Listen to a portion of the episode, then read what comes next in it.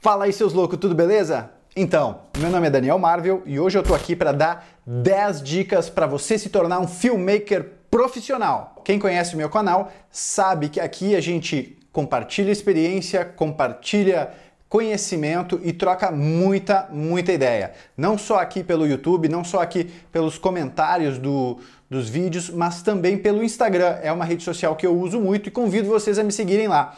O meu Instagram é eudanielmarvel. Utilizo muito stories lá, além das fotos na, na, na, galeria, no feed ali que eu posto making off, fotos é, dos trabalhos e fotos mais conceituais também. Eu uso muito o stories para trocar uma ideia com a galera. Então eu jogo muita ideia ali no stories, a galera responde e muitos dos temas que vão surgindo aqui no canal saem dali dessa troca de ideia com, com vocês, com os inscritos do canal aí, com os meus seguidores lá do Instagram, lá no stories. Beleza? Então entra lá e me segue, vai ser bem legal, tenho certeza. Bom, pessoal, vamos direto ao assunto. A primeira dica é tudo é referência. E o que, que eu quero dizer com tudo é referência? A partir do momento onde tu te propõe a ser um filmmaker profissional, tudo que tu consome de audiovisual passa a ser referência para ti. Filmes, filmes no cinema, filmes na televisão, filmes, enfim, em qualquer tipo de plataforma, séries, videoclipe de música, vídeos que tu assiste na internet, vlogs, conteúdo, tudo passa a ser referência para ti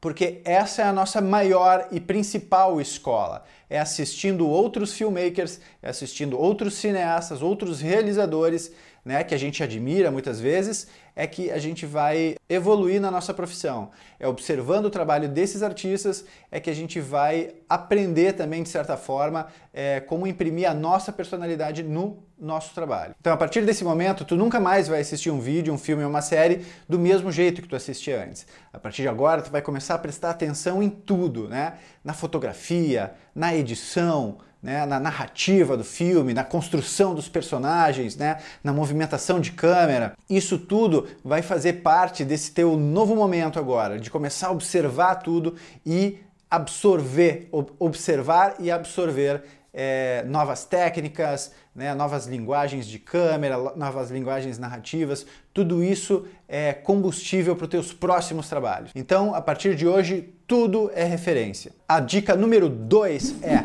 aperfeiçoe a sua técnica. É isso que vai te manter sempre um passo à frente da tua concorrência. Sempre procure estar atualizado e estudando novas técnicas. Uma dica que eu vou te dar também é: não te limita à tua atividade principal. Se a tua atividade principal é diretor de fotografia, diretor de cena ou editor ou colorista, não te limita só a essa, a essa área. Tenta entender e estudar um pouco de todas as outras áreas né, estudar todo o processo de produção audiovisual, porque é muito importante para quem quer se tornar um filmmaker profissional saber dialogar com os outros profissionais da equipe, se fazer entender pela equipe com relação à tua visão do trabalho, com a tua visão do vídeo, com a tua visão do filme. Então, eu sempre dou como exemplo o Hitchcock. O Hitchcock começou, para vocês terem uma ideia, não sei se vocês conhecem essa história, mas o Hitchcock começou desenhando cartaz de filmes para o cinema e dali de, de, desenhar, de pintar os cartazes que na época eram feitos à mão, né? Foi por, através dessa porta que ele entrou nesse universo do cinema. Então ele começou fazendo os cartazes, depois começou trabalhando uh, na produção e assim foi trabalhando em todas as áreas, né, conhecendo de cabo a rabo todo o processo de produção audiovisual. Então, quando ele se tornou um diretor, ele dominava todas as outras etapas do processo de produção e isso facilitava para que ele pudesse eh, passar para os profissionais da equipe dele a visão que ele tinha é, do filme, do projeto, do, né? E dessa forma ele podia cobrar e, e, e, e saber explicar para o diretor de fotografia como ele imaginava a fotografia do filme, né? Para o diretor de arte como ele queria a arte do filme. Então isso é muito importante. A gente tem que estar tá sempre atualizado e dedicar boa parte do nosso tempo para uh, ah, nos aperfeiçoar, né? Se possível, na, na, na, em todas as áreas que que fazem parte do processo de produção audiovisual. Como eu estava dizendo no início, isso é um grande diferencial e vai fazer com que tu esteja sempre um passo à frente da tua concorrência. A dica número 3 é saiba lidar com a sua concorrência. Uma coisa que vocês precisam entender é que assim, um profissional sempre encara a sua concorrência é, de forma respeitosa e entende que o outro não é teu inimigo, ele é o teu colega de profissão, ele está lá batalhando o pão dele, assim como tu também está batalhando o teu pão. E tem uma coisa muito importante nesse relacionamento entre colegas que é ética. É muito importante que vocês tenham ética na vida, mas é, mas é extremamente importante para a tua profissão que tu tenha ética com relação ao teu concorrente, ao teu colega de profissão. Evita de falar mal da concorrência, evita de falar mal do teu colega de trabalho. É, muitas vezes um cliente vai orçar um trabalho contigo, mas ele também vai orçar com um outro colega de profissão. E, e muita gente acha aí uma oportunidade de estar tá queimando o, uh, o, outro profissional para tentar defender o seu lado, né? Diz, ah, aquele cara lá não é bom, ah, aquele cara lá é um cara difícil de trabalhar, ou o trabalho dele não tem qualidade, o meu trabalho é melhor. E uma coisa que vocês têm que entender é, toda vez que tu fala de alguém para alguém, a pessoa que está te ouvindo está aprendendo muito mais sobre ti do que sobre a pessoa da qual tu está falando. Falar mal dos outros nunca é positivo. Né? O cara sempre vai olhar para ti já com outros olhos. Dizer, ah, esse cara já não tem uma personalidade muito legal, tá aí queimando o outro cara, sabe? Então, assim, te preocupa com o teu trabalho. Né? Te preocupa em investir na tua carreira. É importante saber o que está acontecendo dentro do mercado, o que, que os concorrentes estão é, fazendo, o que, que eles estão produzindo. É legal, a gente tem que estar tá atualizado, a gente tem que saber o que está rolando. Mas a gente não tem que se preocupar demais com o trabalho do teu com, com o trabalho do, dos nossos concorrentes, né? O nosso caminho é o nosso caminho. O nosso caminho é baseado nas escolhas que a gente faz. E a gente tem que confiar nas escolhas que a gente faz. A gente não tem que dar muita bola para as escolhas que o que o nosso concorrente está fazendo, que o nosso colega de trabalho lá está fazendo, né?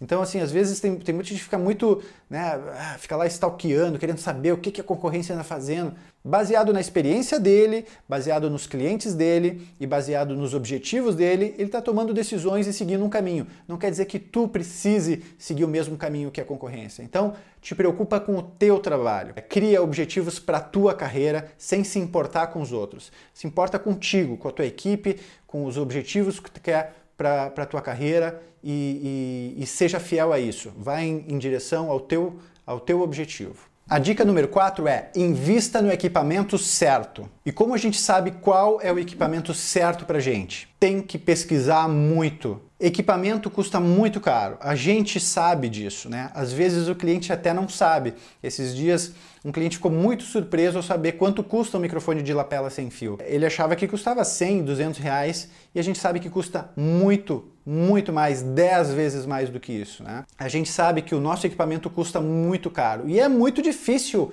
ganhar dinheiro.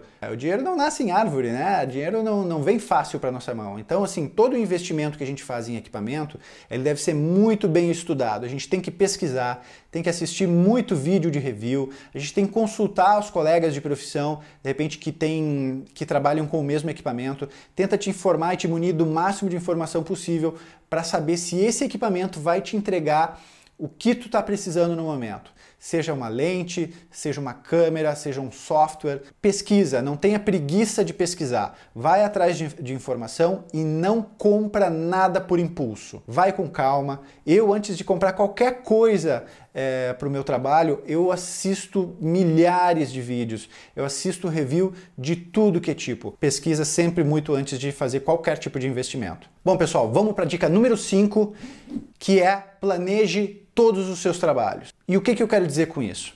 Uma coisa que vocês têm que entender é o seguinte: um filme ou um vídeo, ele não acontece no dia da gravação.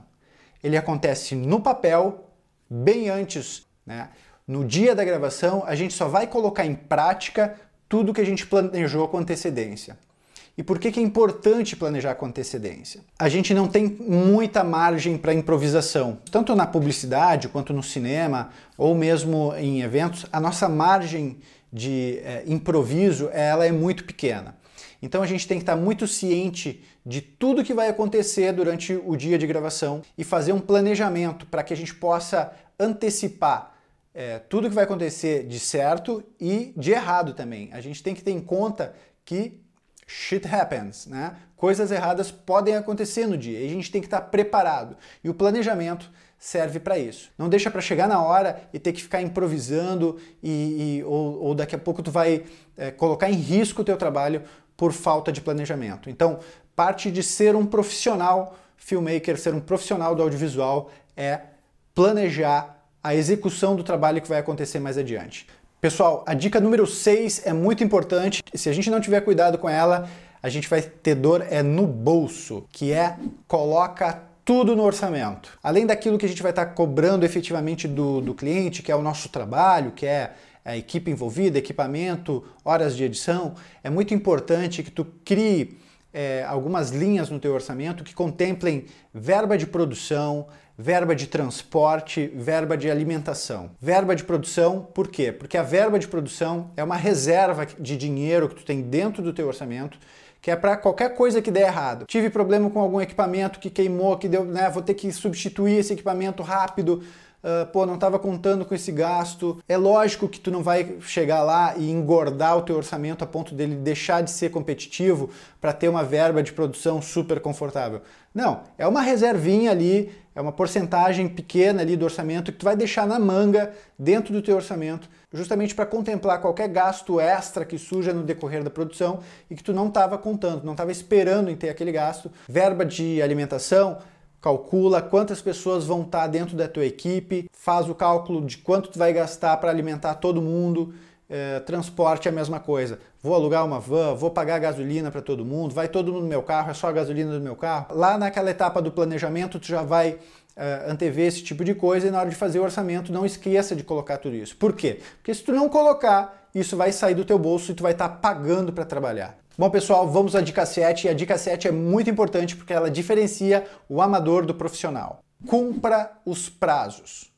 Cumpra os prazos acertados com o teu cliente e com a tua equipe. Por que, que, é muito importante cumprir os prazos acordados? E quando eu falo prazos acordados, eu não estou falando apenas do prazo de entrega do trabalho. Não é só o prazo que tu combinou com o cliente de entregar esse trabalho, mas também o que tu combinou com, com relação ao horário de gravação, por exemplo, o que, que tu combinou com a tua equipe. Quando tu fez lá o planejamento do trabalho, tu estipula um horário de começo e de término. E a tua equipe, ela vai trabalhar dentro desse horário. É lógico que pode ser que o trabalho se estenda um pouco mais, enfim, isso tudo é negociável, mas é importante, por exemplo, uma característica que eu tenho nas minhas produções é eu coloco um horário para começar e um horário para terminar.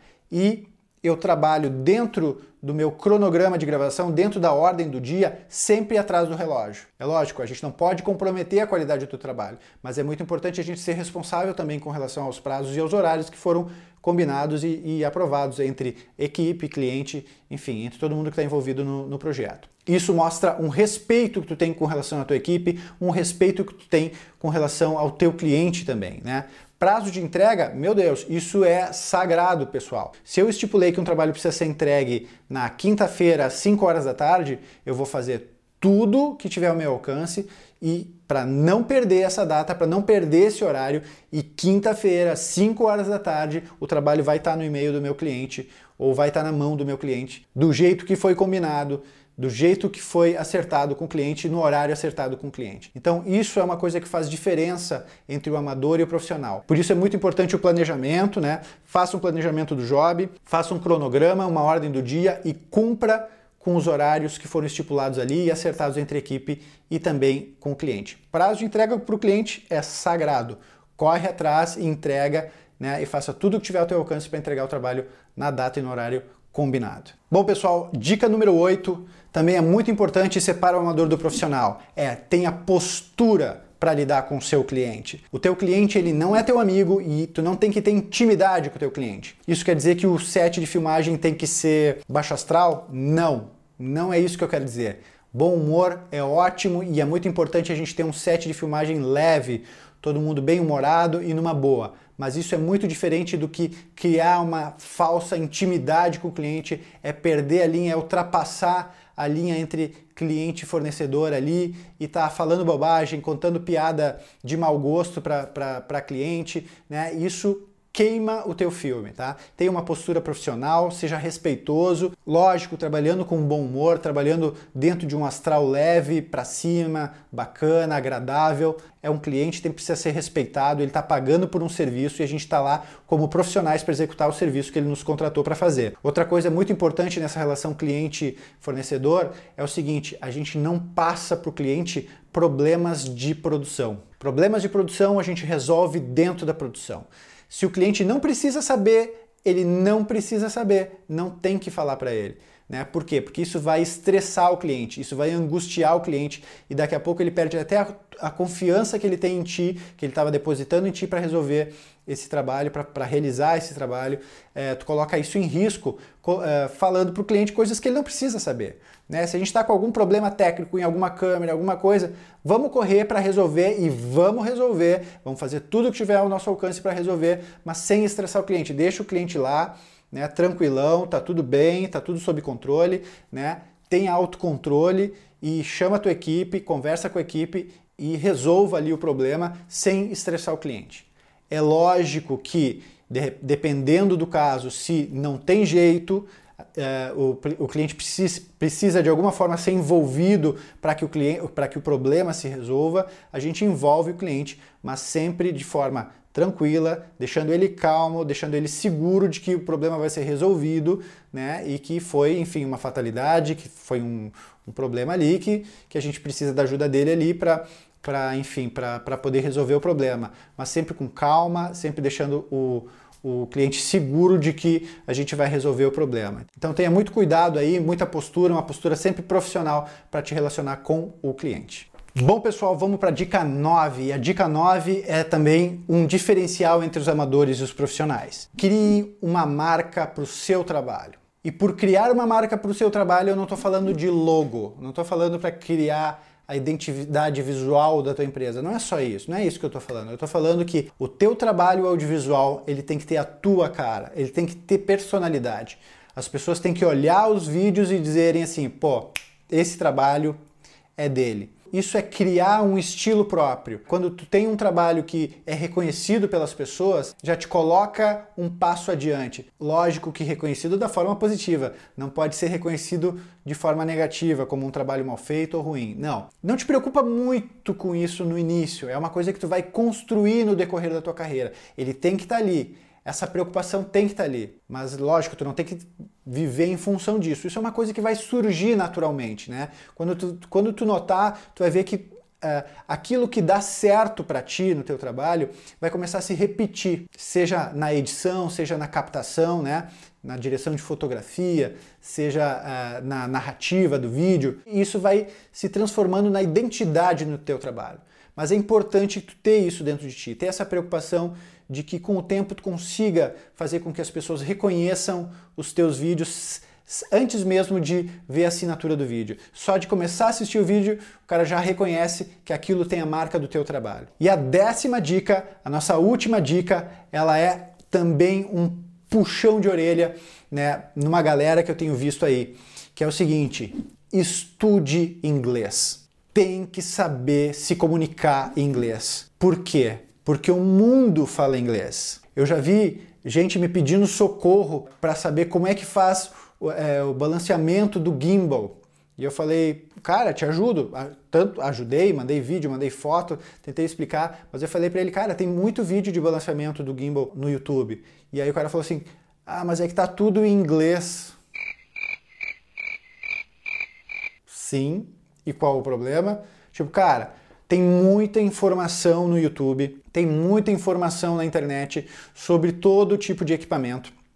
Mas assim, nós somos um país né, que fala português e o mundo inteiro fala inglês. A gente tem canais do mundo inteiro no YouTube e, e mesmo o inglês não sendo a língua nativa da, dessas pessoas, elas gravam os seus conteúdos em inglês, porque dessa forma ela atinge o maior número possível de pessoas. Eu não estou dizendo que, que tu tem que produzir conteúdo em inglês. Não, não é isso que eu estou te falando.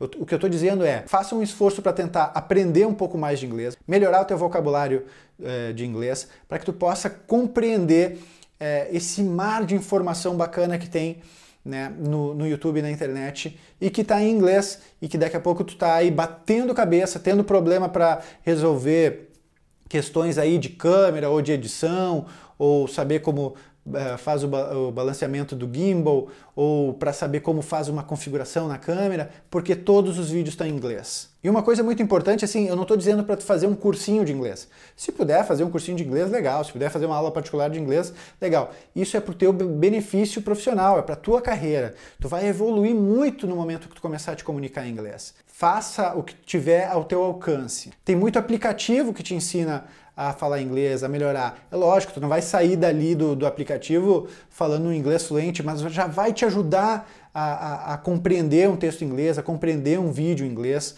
É, tem muita videoaula de inglês no YouTube, tem muito canal bacana, tem lá o o Amigo Gringo e vários outros né, canais no YouTube é, que te ensinam ou que tentam te ajudar a, a, aprender o inglês. Então, assim, tem muita informação, inclusive para aprender inglês. Vai atrás, isso vai ser ótimo para tua carreira, tu vai evoluir muito nas questões técnicas, consumindo o conteúdo em inglês, né, o vasto conteúdo que tem na internet no YouTube aí em inglês. Investe nisso que vai ser muito bom para ti e vai te tornar um profissional muito melhor mesmo. Bom, pessoal, essas foram as 10 dicas que eu particularmente julgo que são importantes para a galera que está começando. É lógico que existem vários outros aspectos que são importantes também. A ideia aqui também era tentar resumir um pouquinho, né, e em 10 dicas poder ajudar aí a galera que está começando, tentar fazer com que elas mudem de nível, passem, passem para um nível superior e tenham cuidado aí nessas questões aí com relação ao seu trabalho e dessa forma possam ser vistos de, de forma mais profissional pelo mercado,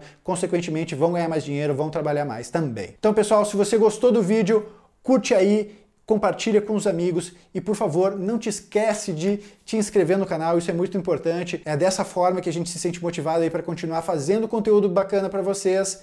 E bom, no mais vocês já sabem, né? Até o próximo vídeo.